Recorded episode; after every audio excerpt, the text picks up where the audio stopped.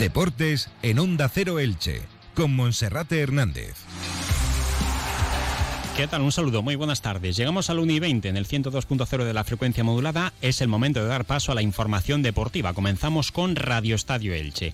El Elche Club de Fútbol disputará mañana el primer partido con Pablo Machín al frente del equipo. Será el debut del técnico franjiverde en el encuentro que van a disputar ante el Albion mañana en las instalaciones del complejo deportivo Oliva Nova Golf. Un duelo en el que no estarán presentes ni Tete Morente ni Enzo Rocco y puede que alguno más tenga descanso debido a sus molestias musculares. Escucharemos al defensa central Pedro Vigas, futbolista que debe convertirse en importante para Pablo Machín en esa línea de tres centrales. Asegura Pedro Vigas que el Elche ahora mismo es el equipo que más debe trabajar y que a partir de ahora quedan 24 partidos que son como 24 finales en los que en cada una de ellas habrá que salir a por los tres puntos en juego.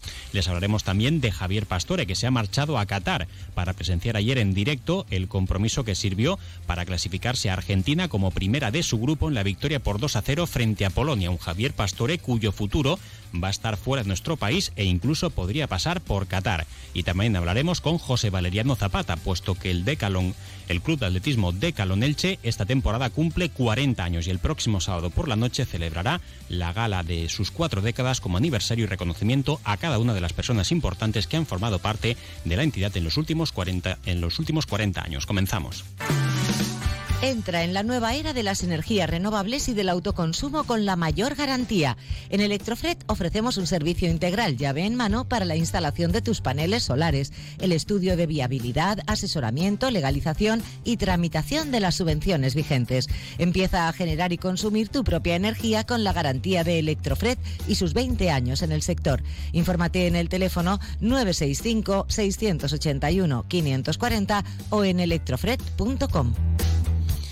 El Elche Club de Fútbol jugará mañana a partir de las 11 su primer compromiso amistoso de la era Pablo Machín. El rival será el Albion, equipo de la Championship inglesa, que se encuentra también concentrado en tierras valencianas, en Oliva, un encuentro que va a ser a puerta cerrada, que no va a ser emitido en principio por ningún canal, que no va a ser no puede ser visto por parte de los aficionados ni del conjunto inglés ni tampoco del Elche Club de Fútbol y donde Pablo Machín va a poner en liza sus nuevas intenciones en el equipo con ese sistema de tres centrales y dos carrileros y donde también se pueden empezar a ver cuáles son sus intenciones con los principales protagonistas que quiere poner en liza a partir del mes de diciembre, de este mes de diciembre, en el Elche Club de Fútbol. Recordamos que el regreso a la competición será el martes 20 de diciembre en la Copa del Rey ante el Guadalajara, a domicilio y a partido único, segunda ronda del torneo del CAO, y el jueves 29 de diciembre el Elche visitará el Metropolitano para enfrentarse al Atlético de Madrid. Para el partido de mañana, totalmente descartados Enzo Rocco y Tete Morente. Puede que también algún futbolista más tenga descanso, porque Pablo Machín no quiere asumir riesgos, no quiere que ningún jugador dé un paso atrás en su recuperación y los quiere tener a todos perfectamente disponibles. También oportunidades, puede que haya también para los canteranos que han viajado con el Elche, varios chavales del Elche licitano que quieren ganarse una opción con Pablo Machín, agradar, si no para ahora, de cara a un futuro a medio o largo plazo y entre ellos, entre los futbolistas no del filial, sino de la primera plantilla, está Pedro Vigas, el defensa central balear, que debe ser un pilar importante en este Elche de tres centrales y que en declaraciones a los canales oficiales del Elche Club de Fútbol aseguraba dos cosas principalmente, que esta concentración de preparación está sirviendo para adquirir los nuevos métodos de trabajo de Pablo Machín, que el equipo está con voluntad y con convencimiento de que puede sacar la situación adelante, pero sobre todo que ahora quedan 24 finales y que en cada una de ellas habrá que salir a por los tres puntos solo vale ganar en esta semana, en la siguiente y en la siguiente. Escuchamos a Pedro Vigas. Bueno, pues lo que se hace siempre con, cuando te llega un, nuevo entrenador, ¿no? Eh, ideas nuevas, conceptos nuevos y bueno, lo más importante creo que es la ganas que tiene el equipo de, bueno, de coger todas esas ideas y todo lo que nos está enseñando el entrenador, eh, entrenamiento, entrenamiento y, ya después plasmarlo el día de, partido que, que, la primera oportunidad que tengamos pues tenemos que aprovecharla para, para sumar la primera victoria, para salir de esto y ya te digo, el equipo está muy concentrado y, esto nos vendrá bien para, eso, para coger más unión, eh, los conceptos nuevos que se nos presentan y, el reto que, es difícil pero bonito a la vez. Para de la competición, momento de trabajar, trabajar y trabajar. Sí, sí, es que no queda otra, ¿no? Eh, somos el equipo que más necesita trabajar ahora mismo, así que, que nada, lo sabemos y también somos conscientes de ello. Así que que nada, eh, eh, aquí concentrados, entrenos mañana, tarde, eh, todo lo que haga falta para, poder mejorar, que creo que hay muchas cosas que mejorar, muchas cosas que cambiar. y, bueno, convencidos de ello, ¿no? También creo que es una cosa muy importante y, la verdad es que lo estamos. Y ya por último, Pedro, 20 de diciembre Guadalajara, 29 de diciembre Atlético Madrid, los dos primeros partidos que hay que ir a ganar sí o sí. Sí, si es que no queda otra, ¿no? Sí que es verdad que lo que se suele decir ya cada partido es una final, en nuestro caso es así, solo nos, nos sirve ir sumando de tres. Y bueno, pues el primero que venga, el siguiente y el siguiente. Eh, vamos a preparar todos los partidos para, para ir sumando de tres en tres y, ya te digo, pues con ganas, entrenando lo más duro posible, dejándonos la piel en los entrenamientos para después dejarnos en los partidos y, con muchas ganas, ya te digo. Eh, no, sé, no será nada fácil, pero, pero ya verás que al final será un esfuerzo merecido, el equipo lo, lo, necesita, se lo merece, la afición también se lo merece y seguro que, que todos juntos lo sacaremos. Bueno, pues esas eran las declaraciones de Pedro Vigas, un futbolista que tiene un buen nivel para primera división, a quien también los problemas físicos y musculares pues le han pasado factura en algún momento determinado, pero que debe dar ese paso al frente como el resto de sus compañeros para que el Elche sea capaz de sacar esta situación adelante. Bueno, las ausencias de Enzo Rocco y de Tete Morente que se suman a las de los descartados Fede Fernández y Javier Pastore, los dos internacionales argentinos que están al margen del grupo, que todavía oficialmente siguen siendo futbolistas del Elche, pero que se espera que en un periodo corto de plazo eh, puedan ya rescindir sus contratos para quedar libres y a partir del mercado de invierno poder firmar por cualquier otro equipo. En el caso de Javier Pastore, ayer veíamos cómo el futbolista a través de sus redes sociales colgaba diferentes fotos que confirmaban que se encuentra en el Mundial de Qatar. Ayer, desde la grada, desde uno de los corners, presenció la victoria de Argentina por 2 a 0 frente a Polonia con los goles de McAllister y de Julián Álvarez. Argentina que lo celebraba por todo lo alto, después del varapalo de la primera jornada con la derrota ante Arabia Saudí, ha ganado sus dos siguientes partidos frente a México y Polonia y ha pasado como primera de grupo. Toda la colonia que hay allí en Argentina lo celebraba y también presencia de actuales eh, componentes de la disciplina del Elche, además de Javier Pastore, también resaltar la presencia del propietario Cristian Bragarnik y de sus socios Bocha Valeri y Gustavo Papagna, que en muchas ocasiones también suelen estar por el Estadio Martínez Valero. Javier Pastore, que entre otros se fotografió con el jugador holandés eh, Clarence Seedorf y que falta por conocer si se va a quedar también para la siguiente eliminatoria de los octavos de final. Si es así, pues no podrá cumplir aquello de que cuando regrese la plantilla del Elche se pueda reincorporar al grupo si no rompe antes su contrato. El futuro de Javier Pastore, que cuenta con varias novias, a pesar de que ha jugado muy poco en las tres últimas temporadas, tres, cuatro últimas temporadas, tiene ofertas de Brasil, también del fútbol turco y ojo porque también Qatar trata de tentarle mucho dinero. El futbolista del Elche Club de Fútbol podría encargar arreglar ahí la recta final de su carrera deportiva, aunque él quiere también un destino que para su familia les haga estar bien y que sea cómodo. Por tanto, descarta por el momento poder regresar a Argentina y hacerlo a Talleres de Córdoba, el club donde en el año 2006 debutó como profesional. Así que vamos a ver qué es lo que sucede. Mientras tanto, el Elche también sigue sondeando el mercado para intentar ver diferentes opciones para reforzar la plantilla. Sí o sí se va a firmar uno o dos defensas centrales, más aún tras la marcha de Fede Fernández. También a partir de los dos siguientes amistosos, Pablo Machín tendrá que analizar el potencial que tiene en plantilla. Eh, parece que también se apunta a un carrilero de banda derecha para mejorar la plantilla. En esa posición tiene a, a Palacios, a Paul Lirola y la opción de Josán Fernández. Y para el centro del campo también se buscan refuerzos. Uno o dos. Podría ser un mediocentro defensivo para competir con Omar Mascarey o un volante ofensivo también para ese sistema que va a emplear el técnico de 5-3-2 para lo que resta de temporada. Pero todo va a depender también de cómo vaya esta concentración, el nivel que muestren sus jugadores y las necesidades que precise el Elche Club de Fútbol. Una y 28 minutos, hacemos una pausa y continuamos. ¿Organizando tu comida, cena de empresa o evento privado? En el centro de Elche, junto al Palacio de Altamira, tienes el 33, uno de los locales de moda del centro de Elche, con terraza exterior, vistas al Parque Municipal y a la Basílica de Santa María.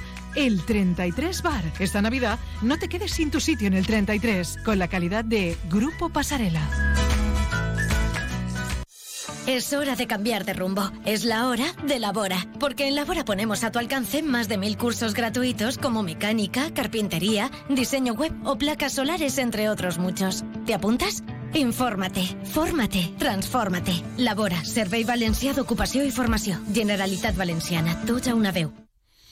1 y 29 minutos, vamos a abrir página hora polideportiva y hablamos de atletismo, porque este próximo sábado por la noche va a tener lugar la gala del 40 aniversario del Club Atletismo Decalon. El año 1982 era el de la fundación e inauguración de este club decano en atletismo en la ciudad y al frente ha tenido a muchísimas personas. Todos los presidentes van a ser homenajeados este próximo sábado por la noche y al frente de la entidad se encuentra un amigo de esta casa, como es José Valeriano Zapata. Presidente, buenas tardes. Buenas tardes, buenas tardes, José. Bueno, pues imagino que a dos días de esa gala, el sábado por la noche, algunos nervios, pero sobre todo todo preparado, ¿no? Para que la gente importante del Degalon pueda estar presente, ¿verdad? Sí, sí, lo tenemos todo preparado y esperemos que, vamos, que la gente disfrute y pase una noche, pues nada, como se merece el gran protagonista, que en este caso es el Club de Atletismo Elche Decalón. Hmm. ¿Cómo recuerdas el inicio en el año 82? Sí, bueno, yo no fui de los que fundaron el club, prácticamente entré en el club ese mismo año a principios del siguiente, no sé si creo que exactamente en el 82 o en el 83.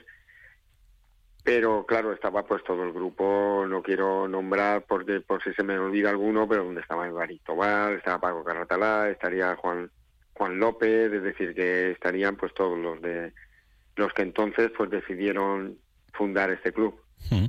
¿Y este club eh, nace de la nada o venía como continuidad de una entidad anterior, José? Sí, sí, bueno, yo tengo entendido que esto pues antes había sido Club Atletismo, creo que era el, Club de Fútbol, después, en fin, estuvo dando, digamos, vueltas.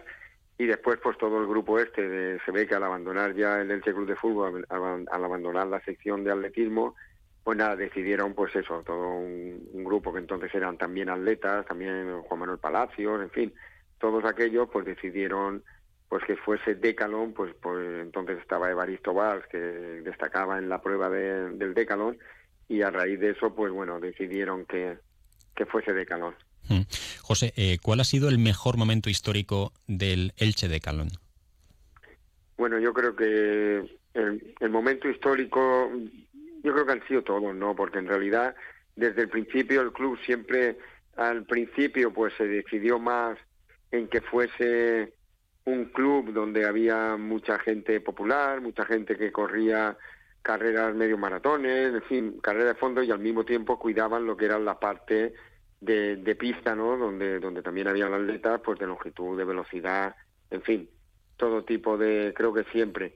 Ya la escuela sí que es cierto que eso fue ya pues a partir de del 88, 89, 90, digamos que cuando ya fundamos la escuela y ya empezamos a trabajar colegios, muchos más, y, fue creciendo la, lo que es la escuela de atletismo y a partir de ahí sí que es verdad que vinieron, digamos, los mejores años, lo que es de, en la cantera, pues ya pues, empezando a aparecer pues de, la, de los años 76, 77, 78, con los Esteso y, y, compañía, después las generaciones del 90, tal, y con todo aquello pues fue pues el año cuando subimos a primera división en el 2004, el 2005 y desde entonces pues hemos estado en primera, cinco años en división de honor y seguimos estando aquí en primera, pero sobre todo es la labor de, cantera, ¿no? Y la labor de, de, trabajo, ¿no? De formación, tanto de, de los niños y niñas, tanto de atletas como de, de, hombres ya, ¿no? Y la prueba pues la tienes en las escuelas ahora cuando ves aparecer pues los hijos de todos aquellos niños que ya tuviste hace 20 o 25 años o 30 años. Y la última, José, em, hablamos de todo lo bueno y de los recuerdos históricos. Si le tiene que quedar una espina clavada al Decalon, ¿cuál sería? Algo que no se haya podido conseguir en todo este tiempo y que aún estáis a tiempo de poder lograrlo. Pues mira, eh, la espina quizás sea el haber que este año vamos a intentarlo, ¿no?